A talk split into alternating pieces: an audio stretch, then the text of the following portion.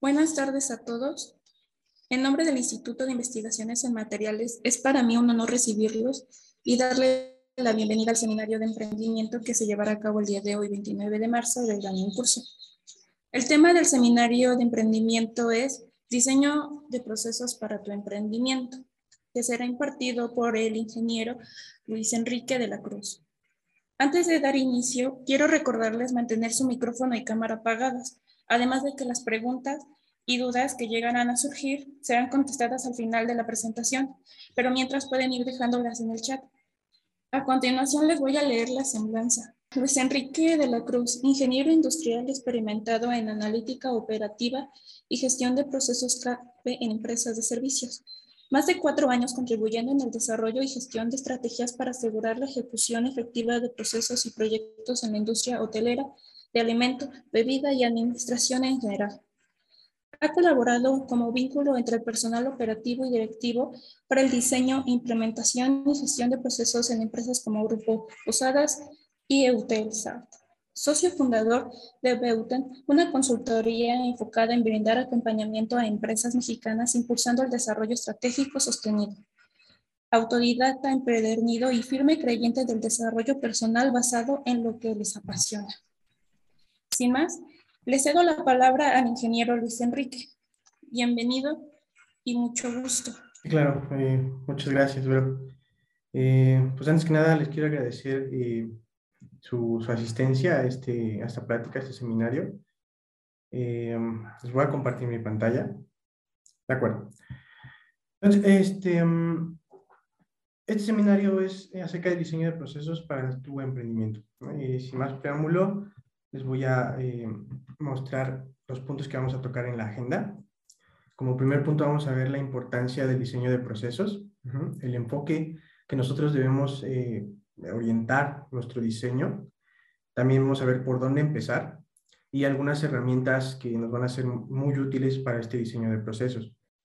También, eh, como último punto, vamos a ver la evaluación de desempeño y eh, algo de mejora continua. Voy a apagar mi cámara para que no haya problema con la red. Sí, y bueno, sin más preámbulo, vamos a nuestro, siguiente, a nuestro primer punto. Importancia del diseño de procesos. Eh, para comenzar con este primer punto, eh, quiero comenzar con esta frase que dice que las organizaciones son tan eficientes como son sus procesos. Eh, como ustedes saben, toda organización, ya sea lucrativa o no lucrativa, educativa, privada, la que sea, pues es básicamente un sistema. Y un sistema está compuesto por elementos en sí, ahora lo que llamamos pues, procesos, que trabajan de forma sinérgica para poder obtener un, objetivo común. Y justamente esta relación este, se ve, se evidencia en la relación que existe entre la arquitectura del negocio, que como comúnmente lo conocemos, la estructura organizacional, y la arquitectura de procesos del negocio. La arquitectura de procesos del negocio como tal son todos esos procesos que componen a nuestra empresa o que o que de manera operativa eh, eh, le dan vida a nuestro negocio. Entonces, eh, la arquitectura de negocio debería estar o ser un reflejo de esta arquitectura de procesos. Esta estructura organizacional debería ser un reflejo de la arquitectura de procesos. Es decir, si nosotros tenemos una, un proceso de manufactura, tenemos un proceso de ventas, un proceso comercial, procesos, tenemos procesos de administración o de recursos humanos, pues la estructura organizacional va a representar todos esos procesos, ¿no? La estructura organizacional lo que nos está dando es la especialización de esos procesos divididos por áreas.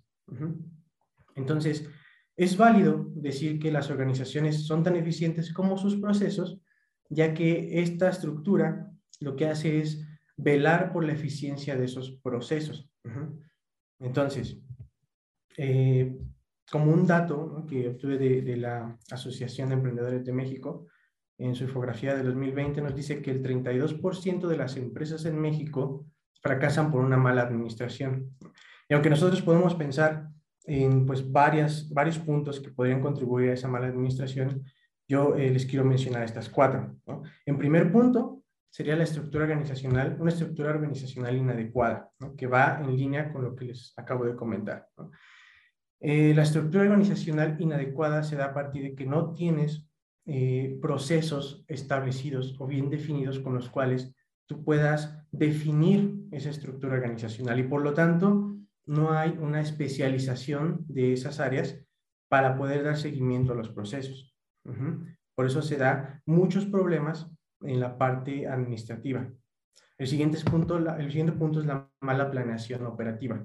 Evidentemente, la, para la planeación necesitas de dónde partir para planear algo. En el caso de la planeación operativa, lo que uno necesita son eh, el proceso, lo que uno necesita es el proceso operativo y sus diferentes elementos, poder tenerlos bien definidos para poder hacer una planeación adecuada. Entonces, el no tener definición clara de unos procesos no nos permite hacer una planeación operativa eh, eficiente. El siguiente punto son problemas de ejecución, que en la misma línea, el hecho de que yo no tenga procesos establecidos eh, permite que la ejecución pueda pues flotar demasiado. Por ejemplo, si nosotros, siendo emprendedores, tenemos muy claro nuestro proceso, porque nosotros lo diseñamos, ¿no? Pero en el momento en que yo me mueva a una área, a una parte directiva o solamente a, la administración, alguien más se va a quedar ahí. Entonces, ese alguien más, a lo mejor, ustedes le van a enseñar cómo hacer el proceso. Pero mientras van creciendo, si ustedes no tienen un documento, una documentación de procesos, un proceso definido, esa ejecución se va a ir de, desvirtuando, se va a ir degradando. No va a ser siempre lo mismo. Y en eso implican, o en eso se generan muchos problemas. Y como último punto es la ausencia o el mal enfoque del análisis operativo. Hoy en día, eh, bueno, ¿a qué me refiero con análisis operativo? El análisis operativo eh, es dar seguimiento o evaluación a todos los procesos que hoy componen tu empresa o tu emprendimiento. Hoy en día, empresa que no tenga ese tipo de análisis en su negocio, ciertamente se vuelve muy vulnerable ante la competencia. Entonces, es necesario hacer ese tipo de análisis, uno, para asegurar que se esté ejecutando de manera adecuada el proceso y dos, para poder asegurar que yo me estoy moviendo junto al mercado y estoy, eh, estoy dentro de un proceso de mejora continua. Eso me permite permanecer siempre competitivo. Entonces, con lo que yo quiero que se queden en esta parte de la importancia del diseño de procesos, en primer lugar es que ustedes entiendan que es imprescindible establecer procesos claros desde el principio. La verdad es que hoy en día muchas empresas, este, aun cuando ya tienen un largo, largo camino, aún ya son muy reconocidas, tienen muchos problemas por no, tener, no haber tenido claros procesos, ¿no? No, no haber tenido definidos procesos operativos o administrativos. Y lo que les implica hoy en día poder poner en orden todo eso es mucho, muy costoso y a la vez es muy complejo.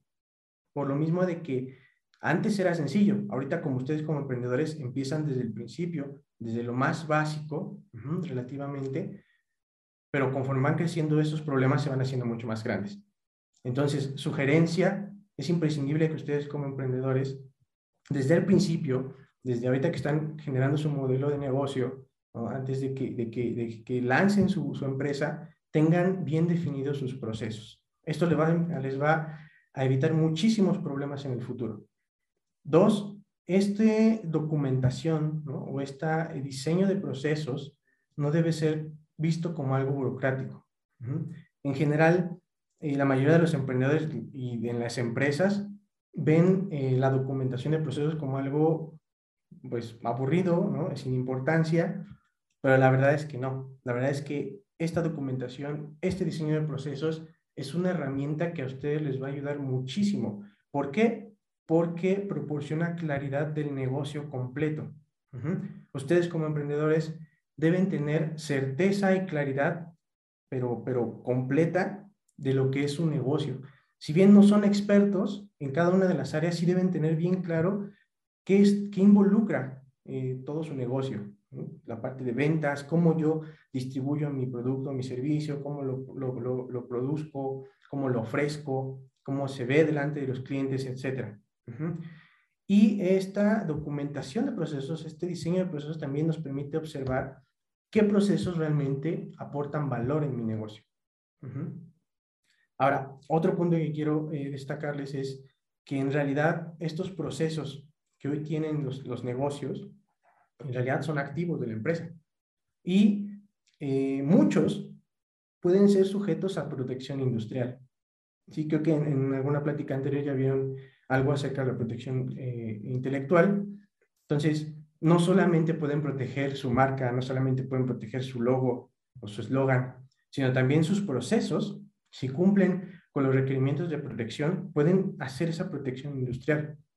Y esto me da paso a decirles que los procesos en sí, no solo los productos, que es como generalmente lo, pensamos, los procesos son un diferenciador determinante en el nivel de competitividad de la empresa. A final de cuentas, pues nuestros productos o nuestros servicios están hechos por procesos.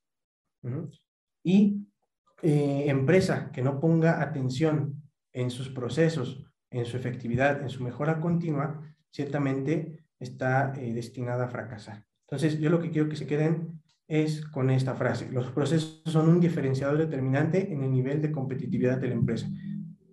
Por, lo tanto, como emprendedores, pongan énfasis especial en el diseño de sus procesos. Es muy importante para evitarse problemas futuros y para asegurar eh, ciertamente niveles de competitividad este, mucho mayores que de los que generalmente salen las empresas.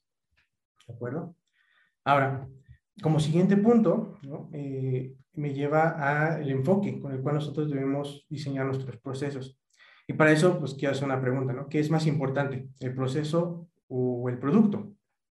Nosotros, como les decía, generalmente ponemos más atención al producto, en el valor que aporta el producto, ¿no? este, nuestra propuesta de valor, que esté siempre dirigida al segmento de clientes, que cumpla con alguna necesidad, ¿de acuerdo?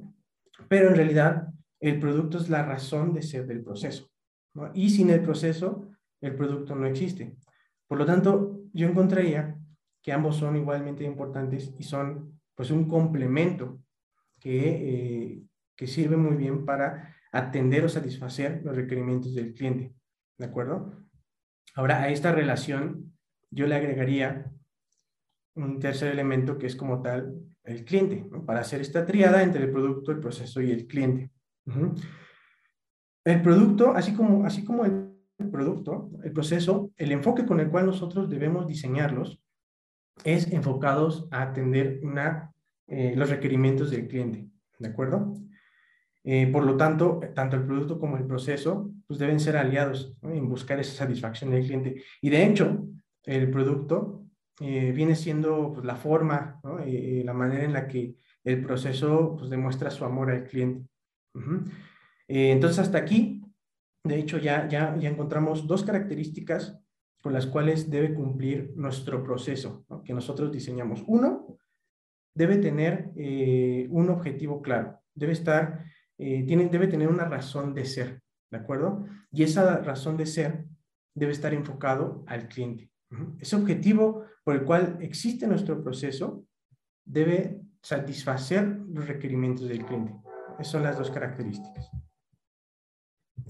Ahora, ¿por dónde, por dónde podemos empezar para diseñar nuestros procesos?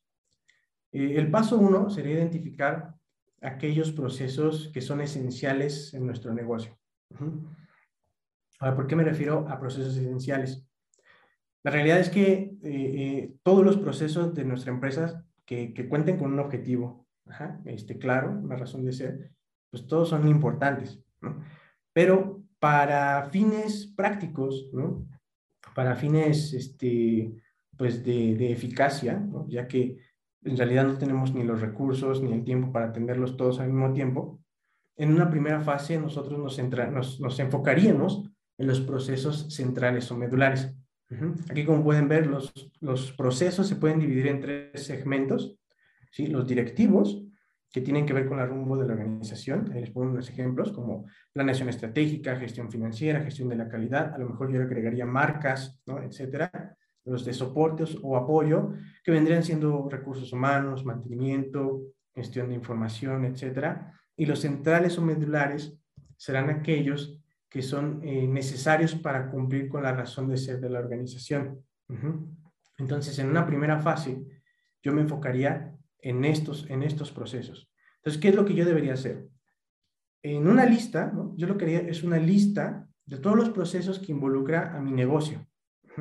Y de acuerdo a esa lista los iría clasificando de acuerdo a su relación con la razón de ser de la organización. Ahora, ¿cuál es esa razón de ser de la organización?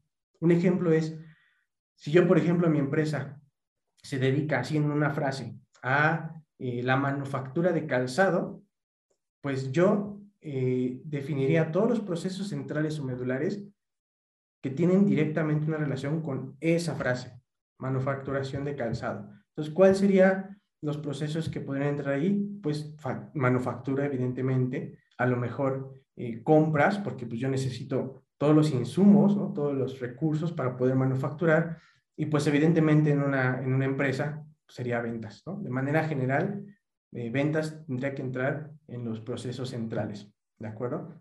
Ahora, no todos eh, los procesos, por ejemplo, de compras, podrían entrar aquí, sino yo le estoy diciendo enfocarse en aquellos que son eh, la razón de ser, cumple con la razón de ser de la organización. En compras a lo mejor tendría un proceso de compra de papelería, ¿no? compra de activos de, de muebles, pero eso no, no apoyaría a mi, a, mi, a mi razón de ser de la organización, que sería manufactura de calzado. ¿no? A lo mejor esos procesos de compra de papelería, compra de, de muebles, de escritorios, de computadora, los mandaría como parte de otro proceso que sería de soporte, ¿no? Como recursos humanos o mantenimiento, etcétera. Yo aquí lo que voy a enlistar son los procesos que van a tener que ver directamente con la razón de ser de la organización. Ahora, no, no, no todos los procesos, ¿no? O no todas las clasificaciones van a ser iguales para todas las empresas, ¿no? Eso va a depender del giro, ¿no? Del sector en el cual se encuentra nuestra empresa. A lo mejor si, si es de servicios, pues compras no tiene mucho que ver, ¿no? Con nuestra razón de ser de, la organización. Mejor yo doy consultorías y pues, ¿qué voy a comprar para poder este, dar eh, mi, mi, servicio? Pues lo mejor no hay nada. Entonces lo paso como un proceso de soporte, ¿sí? Y solamente se queda en la parte central, pues eh, un proceso mejor de servicio, de servicio al cliente, ¿no? La parte de ventas, etcétera, ¿sí? A lo que quiero llegar es que esto va a variar dependiendo del giro de tu empresa. Este, entonces, en una primera fase yo haría eso, mi lista, clasifico y me enfoco en esos que terminaron en la parte centrales o medulares, ¿de acuerdo? Segundo paso, eh, lo cual también me da entrada a las herramientas. El segundo paso sería tal cual ya el diseño de los procesos, ¿sí? Eh, de las herramientas que yo, que yo les propongo, que, que en realidad yo les he encontrado mucha utilidad, que son bastante fáciles de usar, eh, muy, muy, muy útiles. Están dos, el diagrama CIPOC, que básicamente lo que me va, me va a dar es un vistazo general de lo que es el proceso y los elementos importantes que componen a ese proceso. Y el modelado o mapeo de procesos, que es ya una vista más detallada del proceso, que me da tal cual los pasos, ¿no? si hay decisiones, si hay algún evento que involucre, ¿no? cómo participan las entradas, cómo participan las salidas, etc. ¿De acuerdo? Eh, esas serían las dos, las dos herramientas que, que, yo les recomendaría. Vamos a verlas de forma muy breve. El primero es el diagrama CIPOC, que aquí les dejo un código QR por si quieren este, escanearlo. Les va a llevar a una plantilla que, que, les, que les diseñé para ustedes. O si no, eh, aquí está la liga también para que puedan eh, acceder cuando les compartan la presentación. Y de forma muy breve les explico. Una vez que yo ya tengo mi lista de procesos, eh, de procesos centrales o medulares de, determinada, lo que voy a hacer es irme a la, parte, a la parte central y nombrar, ¿no? agarrar el primer proceso. ¿no? En este caso yo puse limpieza de habitaciones.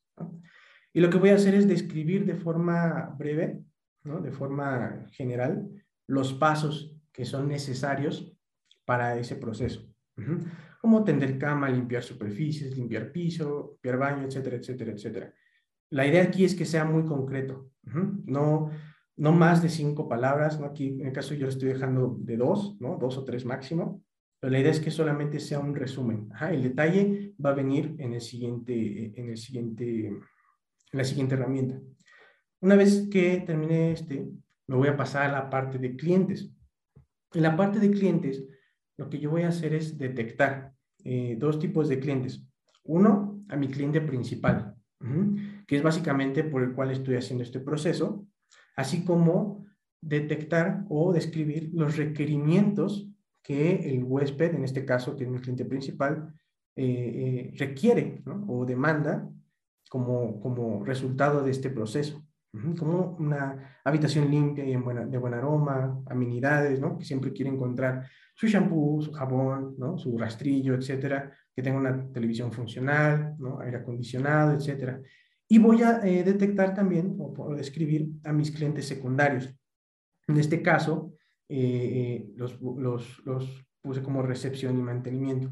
Pero se dan cuenta, los clientes pueden ser tanto externos, que sería pues, el huésped, mi cliente, digamos, final, el que paga, como clientes internos. Los clientes internos pueden ser otras áreas, otros procesos, incluso a lo mejor proveedores que demandan una salida o una, un producto de ese proceso. Y voy a hacer lo mismo, describir los requerimientos que necesita de la salida de ese proceso. Una vez que ya detecté eso, me voy a la parte de salidas. Y ahora sí, con base en, los requerimientos del cliente, voy a describir qué salidas son las que yo voy a obtener o resultados de ese proceso. Por ejemplo, en la parte de huéspedes, pues una limitación limpia, ¿no? Es lo mínimo. Y pues la reposición de amenidades, ¿no? Que ya hablamos. Para la parte de recepción, necesito un reporte de habitaciones limpias para que pueda venderlas, ¿no? Es lo que necesita recepción y en parte de mantenimiento, reporte de fallas de la televisión o de aire acondicionado para que pues, el mantenimiento también pueda iniciar su propio proceso. ¿De acuerdo? Una vez que ya terminé de identificar esas salidas, me voy a la parte de entradas y voy a identificarlos en dos grupos.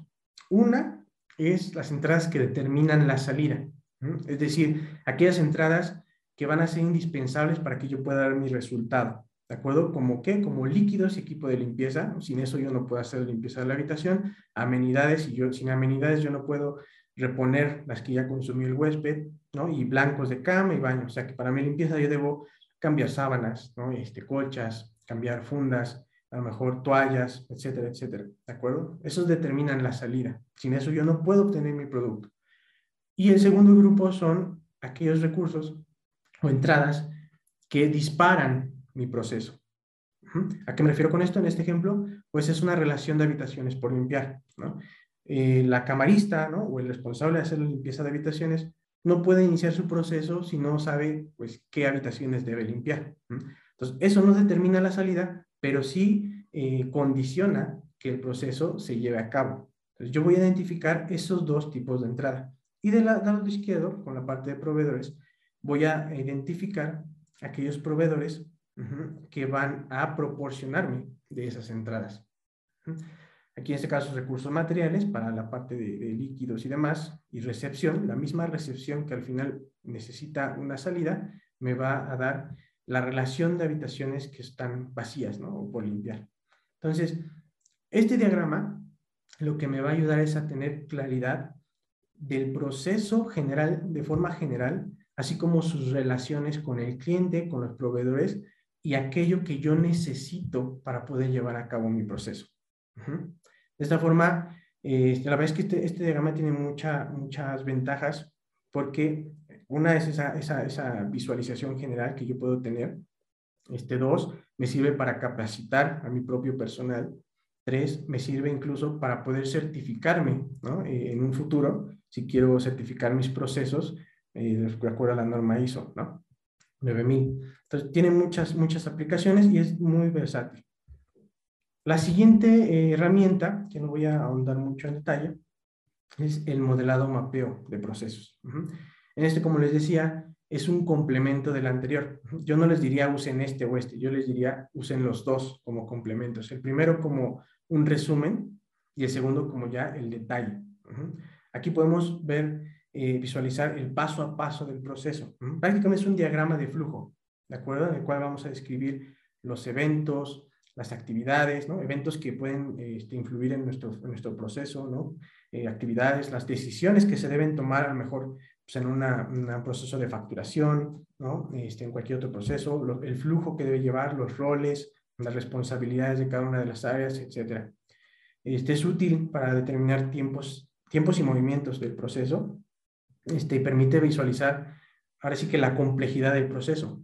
En el diagrama CIPOC no vemos tanto la complejidad, vemos más bien las relaciones. En el, en el mapeo modelado, ahí sí ya vemos la complejidad que tiene el proceso y el detalle. Y eh, evidentemente es útil para detectar riesgos y ubicar fallas o ineficiencias.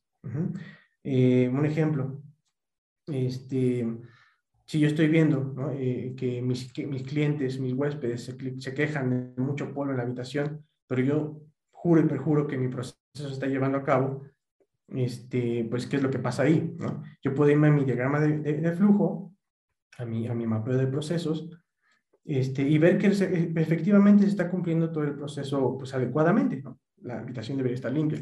Pero si yo voy a la operación, comparo con ese flujo, me doy cuenta que a lo mejor en las rejillas del aire acondicionado eso no se está limpiando. ¿no?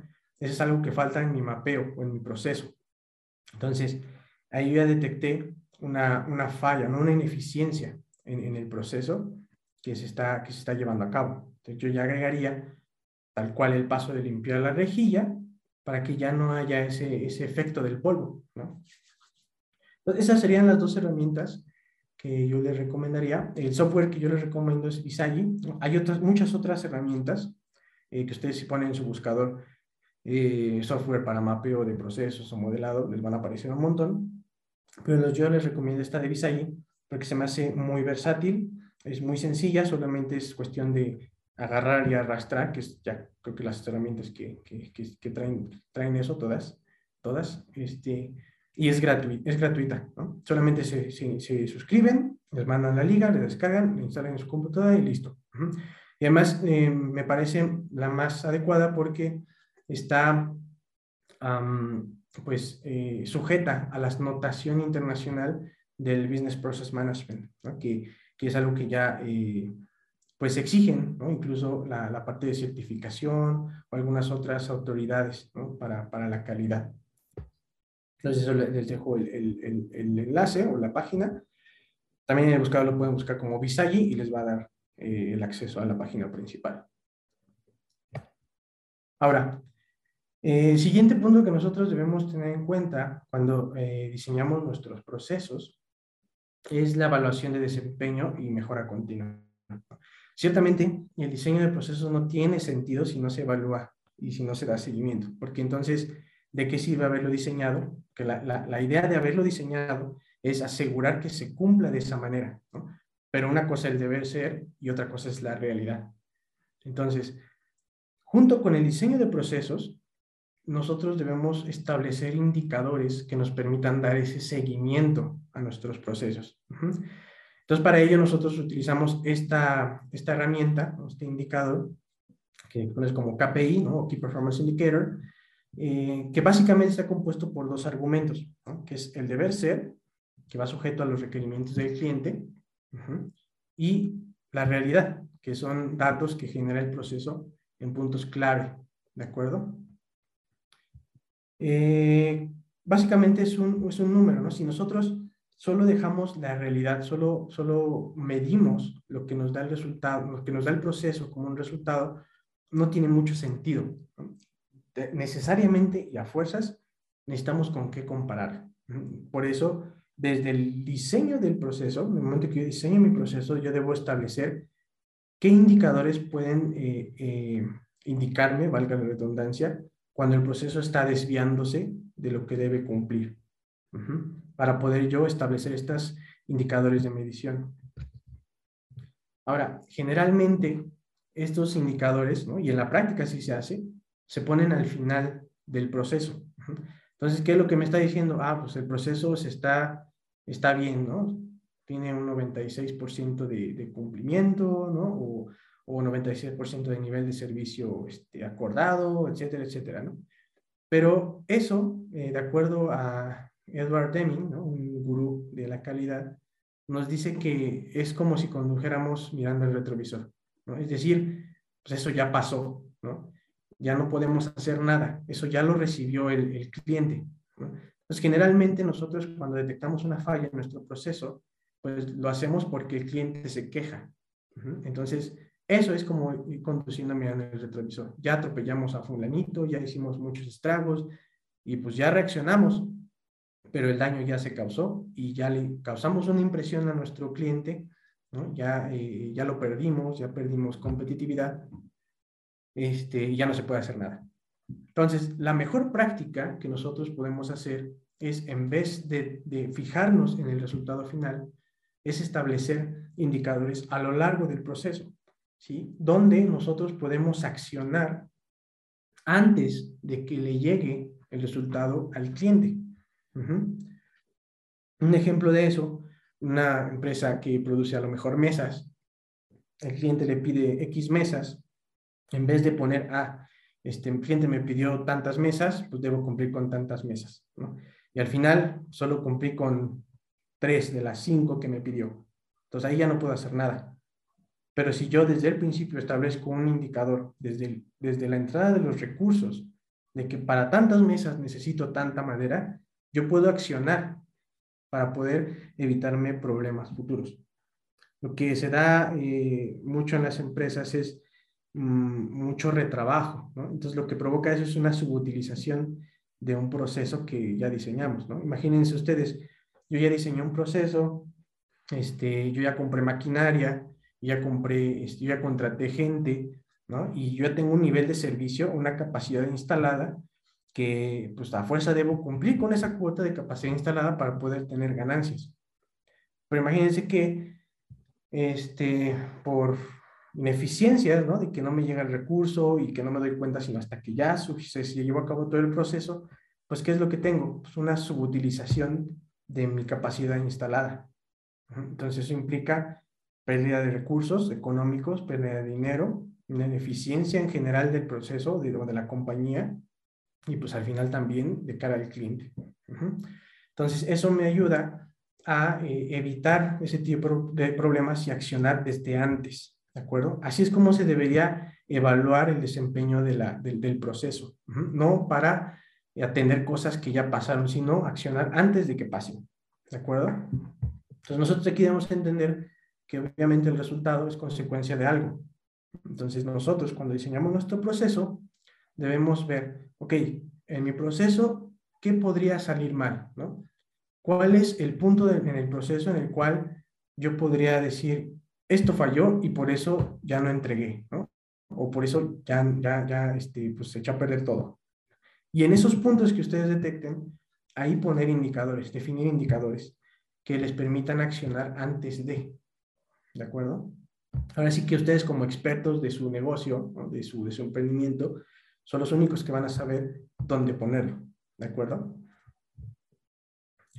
Y bueno, eh, también al respecto de esto, quiero que, que sí me gustaría que ustedes se, se, llevaran bien claro que el entorno en el cual se llevan a cabo estos procesos, pues es un entorno dinámico.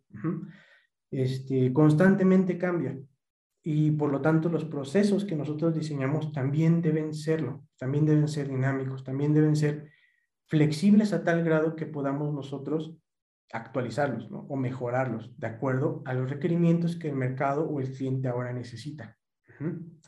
Este, deben tener claro que un proceso no lo podemos nosotros llevar a la perfección. ¿sí?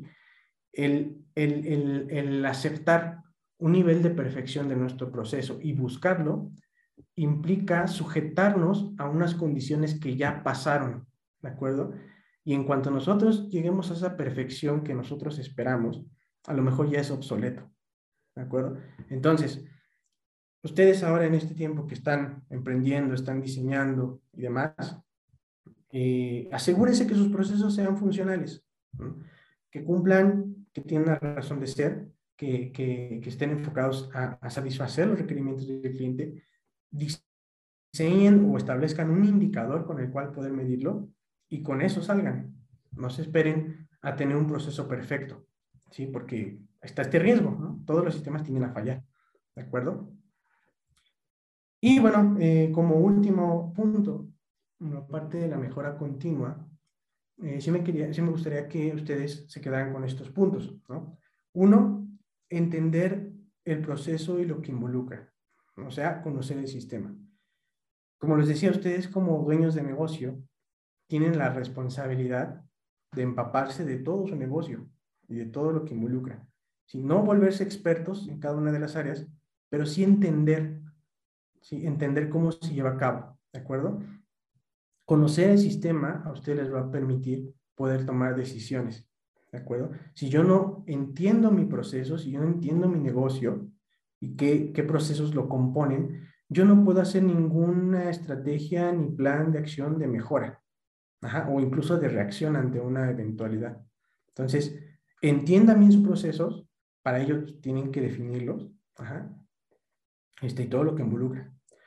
Eh, dos, eh, establezcan objetivos, objetivos claro de, claros de proceso, para, satisfacer, para satisfacer el cliente. Eh, hagan el ejercicio de hacer su lista de procesos y en unas cuantas palabras describir cuál es el objetivo de ese proceso. Si no hay un objetivo claro de ese proceso, no, no lo encuentran, entonces eh, ahí hay algo que hay que modificar, que, hay que, que hay que revisar, porque entonces el proceso no tiene una definición clara, ¿no? tiene una razón de ser clara, ¿de acuerdo? Entonces también identifiquen quiénes son sus clientes, para ello apóyense de eso, ¿no? Ok, este proceso atiende a estos clientes. Este otro proceso es a estos otros clientes. ¿no? Y para ello les va a servir mucho el diagrama SIPOC.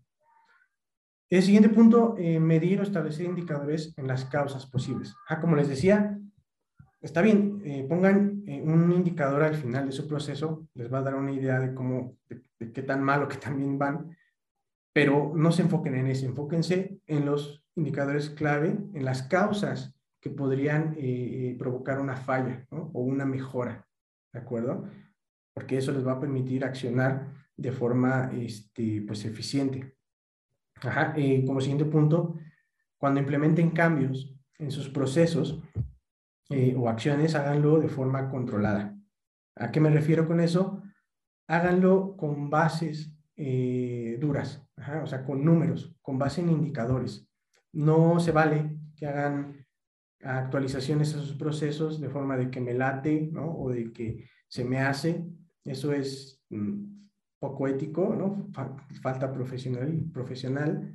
Entonces, siempre buscar eh, eh, eh, razones cuantificables que les, que, permitan fundamentar ese proceso, porque muchas veces una mejora a un proceso que funcionaba lo deja peor.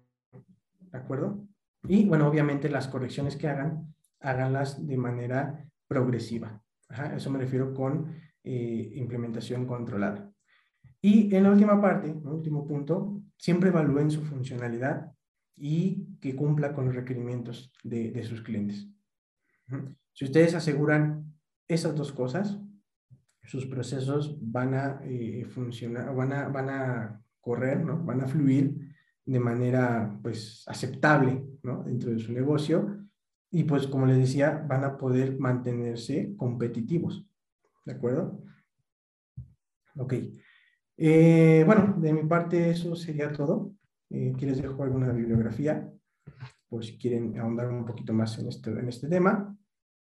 Y pues les agradezco su, su atención. Aquí están mis datos por si quieren contactarme o tienen alguna duda específica. Muchas gracias quiero entregarle primero eh, al nombre del Instituto de Investigaciones en Materiales de la Universidad Nacional Autónoma de México, otorgarle el reconocimiento al ingeniero Luis Enrique de la Cruz Gama por su ponencia en diseño de procesos para, el para tu emprendimiento en el marco del seminario Emprendimiento del Instituto de Investigaciones en Materiales. Ciudad Universitaria a 29 de marzo del 2022. Por mi raza hablar al espíritu.